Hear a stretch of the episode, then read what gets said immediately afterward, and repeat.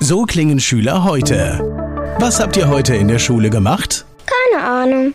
Und so klingt der Speedlearner. Was habt ihr heute in der Schule gemacht? Heute haben wir sehr viel über Afrika gelernt. Soll ich bei den ägyptischen Pharaonen anfangen und bei den Zulu-Kriegen aufhören? Oder interessiert es dich in Wirklichkeit gar nicht? Speedlearning. Für bessere Noten. Wie wir vom Hoffnungslerner zum Speedlearner werden. Jetzt überall im Buchhandel. Speedlearning.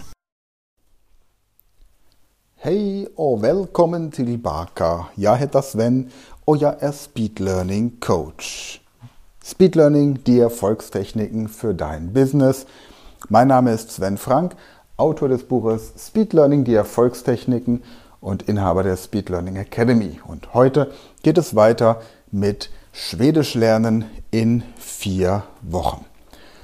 Wenn du alles gemacht hast, was ich dir letzten Donnerstag erklärt habe, dann hast du jetzt deinen Schwedischkurs mehrmals durchgelesen, hast dir die schwedischen Texte angehört, alle Passagen markiert, die du verstehst oder zu verstehen glaubst, hast dir anschließend die deutsche Übersetzung angeguckt, bist zu den kompletten Kurs durchgegangen und hast außerdem die Formen von Sein und von Haben sowie das internationale Vokabular, also die Wörter, die du auf Anhieb verstehst, im Glossar markiert und daraus schon ein paar Sätze gebildet. Falls du noch nicht so weit sein solltest, weil du einfach ein anderes Lerntempo hast, ist das völlig in Ordnung. Gehe einfach erstmal die ersten Schritte zu Ende durch und mach dann mit dem weiter, was ich dir heute vorstelle. Jetzt nimmst du deinen Sprachkurs und gehst die Kapitel noch einmal durch und guckst dir jetzt die Grammatik und die Übungen an. Dinge, die du bislang ignorieren solltest, schau sie dir jetzt an, aber bitte nur die Dinge, die dich wirklich interessieren und nur die Übungen, auf die du wirklich Lust hast. Denn es bringt nichts, wenn du dich zu irgendetwas zwingen musst. Damit ist keinem geholfen. Nur die Dinge, die dir wirklich Spaß machen. Denn wenn du beim Lernen keinen Spaß hast, dann lernst du falsch. Gehe also so den Kurs jetzt noch ein oder sogar zweimal durch und wiederhole die Übungen und die Grammatik. Und vielleicht bist du während der Textbearbeitung auch schon ein bisschen neugierig geworden und hast dich gefragt, wie wird denn zum Beispiel die Vergangenheitsform grundsätzlich gebildet? Wieso gibt es Et-Wörter und N-Wörter? Im Schwedischen gibt es zwei verschiedene Arten von Substantiven, von Hauptwörtern. Das sind die Et-Wörter und die N-Wörter. Ja? Man sagt zum Beispiel, wie wir das im Deutschen haben mit männlich, weiblich, sächlich, so etwas gibt es im, im Schwedischen nicht. Die Skandinavier machen sich über unseren Genderwahn lustig. Die sagen, Arzt ist der Beruf, egal ob Mann, Frau oder irgendwas. Lehrer ist der Beruf, egal ob Mann, Frau oder irgendwas. So wie ein Baum ein Baum ist und ein Fluss ein Fluss ist einfach ein Arzt ein Arzt und ein Lehrer ein Lehrer und eine Krankenschwester eine Krankenschwester. Also keine Gender-Problematik, aber die haben die Et-N-Problematik. Es gibt also Substantive, die mit Et beginnen und andere mit N. So, und das kann ich mir ganz einfach merken, indem ich mir zum Beispiel zwei Figuren nehme. Sagen wir mal, ich nehme ein Mainzelmännchen. Hier in Mainz gibt es ja die Mainzelmännchen, die kennt man aus der ZDF-Werbung. Die sind hier ziemlich groß im Kommen. Die, ja, wenn sich die Marketingabteilung der Mainzelmännchen mal bei mir melden würde, hätte ich noch ein paar ziemlich coole Ideen, wie man den Mainzelmännchen wirklich in der Gesellschaft eine wichtige Rolle geben könnte.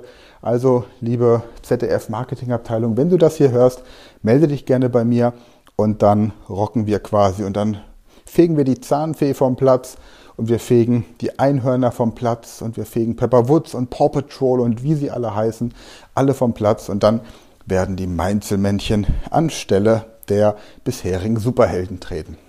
Auf jeden Fall, wer sich mal ein bisschen mit der Namensgebung der Mainzelmännchen beschäftigt hat, die folgen ja dem Alphabet. Anton, Bertha, Conny, Dad wie Detlef, ähm, Eddie, Fritzchen und bislang sind es eben nur die, vielleicht kommen noch mehr, dass wir irgendwann bei Z sind. Übrigens hat sich hier bislang die Genderpolitik noch rausgehalten. Es ist noch kein weibliches Meinzelweibchen dabei.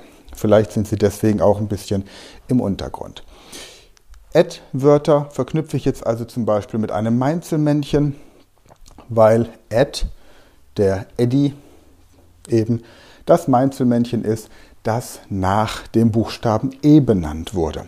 Also stelle ich mir bei jedem schwedischen Add-Wort ein Meinzelmännchen vor. Und bei N-Wörtern vielleicht eine Ente. Und vielleicht diese Ente von der Sendung mit der Maus. Und dann hat die ARD auch noch was dazu beigetragen, nicht nur das ZDF. Und somit haben wir quasi zwei symbolische Figuren, die wir mit den jeweiligen Substantiven verbinden. Und ich stelle mir jetzt also ein Wort vor. Mal gucken. Schauen wir mal gerade im Glossar. Ähm, bam, bam, bam, bam. Ich habe das Buch hier vorliegen. Was hätten wir denn da? Da, da, da, da, da, da. Bad. Bad ist ein Ed-Wort. Also stelle ich mir den Eddy in meinem Bad vor. Und Bar, die Bar, ist ein N-Wort. Also stelle ich mir die Ente in der Bar vor. Das heißt, ich denke an das Bad, sehe sofort das Mainzelmännchen und weiß, dass es ein Ed-Wort ist. Und ich sehe die Bar, denke sofort an die Ente und weiß, dass es ein N-Wort ist. Also die enden einfach dann auf ET oder EN, wenn man von einem, wenn man auch von dem unbestimmten Artikel in den bestimmten Artikel wechselt. Aber das seht ihr in eurem Lehrbuch ganz genau erklärt. Nachdem ihr das gemacht habt, also diese Übungen, schaut ihr euch bitte die Modal- oder Hilfsverben an. Modal- und oder Hilfsverben. Da haben wir zum Beispiel das Wort bli für werden, kunna für können, vilja wollen, for für dürfen, müssen oder können und wenn ich jetzt irgendeinen Satz formulieren möchte, ohne dass ich wissen muss, wie sich das Verb danach verändert, dann nehme ich einfach ein Hilfsverb. Denn nach einem Hilfsverb steht das Verb immer in der Grundform. Also Yakuna, was nehmen wir denn mal? Ich kann Yakuna skriva, ich kann schreiben. Oder gör, ich kann machen. Oder jag kunna vara, ich kann sein. Ich muss mir also nicht merken, wie sich die Verben je nach Person verändern, sondern ich kann sie einfach in der Grundform lassen, so wie im Deutschen. Anstatt ich ging, ich möchte gehen. Oder statt ich gehe, du gehst, er, sie, es geht, ich möchte gehen, du möchtest gehen, er, sie, es möchte gehen. Ich muss mir also nur merken, wie die Modalverben entsprechend konjugiert werden und das Wort, das ich eigentlich beschreiben möchte, bleibt in der Grundform. Macht vieles leichter. Okay, prima. Gleichzeitig schaue ich in meinem Bildwörterbuch Schwedisch hinten im Glossar nach den internationalen Verben. Also die Verben, die ich auf Anhieb verstehe. Da hätten wir zum Beispiel das Wort, schauen wir mal hier kurz durch. Um, bum, bum, bum. Du, du, du. Sminka af, abschminken zum Beispiel. Oder wir hätten du, du, du, Afbetaler, abbezahlen. Ja, schaut einfach mal durch, da gibt es ganz, ganz viele internationale. Anmelden, Anmäler. Anmerken, Notera, das wäre ähm, von notieren. Anpflanzen, Plantera, von Pflanzen. Anschließen, Ansluter. Ja, also da findet ihr auf jeden Fall genug Futter. Und dann nehmt ihr die Modalverben und, welche Überraschung, verknüpft sie mit dem internationalen Vokabular, den internationalen Verben. Und könnt sie natürlich auch mit den Verben verbinden, die ihr als besonders wichtig erachtet oder andere als besonders wichtig erachten. Und dazu könnt ihr im Internet googeln unter Most Common Used Words Swedish. Oder die häufigsten Wörter oder häufigsten Verben der schwedischen Sprache. Die sind durch hochkomplexe Analysen von Zeitschriften, von Untertiteln beim Fernsehen, von Büchern, von E-Mails, das habe ich jetzt nicht offiziell gesagt, denn das würde ja gegen den Datenschutz verstoßen, sind diese Listen zusammengestückelt worden. Von daher entsprechen sie nicht unbedingt den häufigsten Wörtern, die wir tatsächlich in der Alltagskonversation verwenden, aber sie sind eine gute Richtlinie, um mal zu schauen, welche Wörter so die Schweden, ob die jungen oder die alten Schweden, so im Alltag verbinden. Gut, und wenn du jetzt noch eins draufsetzen möchtest, dann hörst du dir die Audiodateien deines Schwedischkurses schon mal so im Hintergrund an.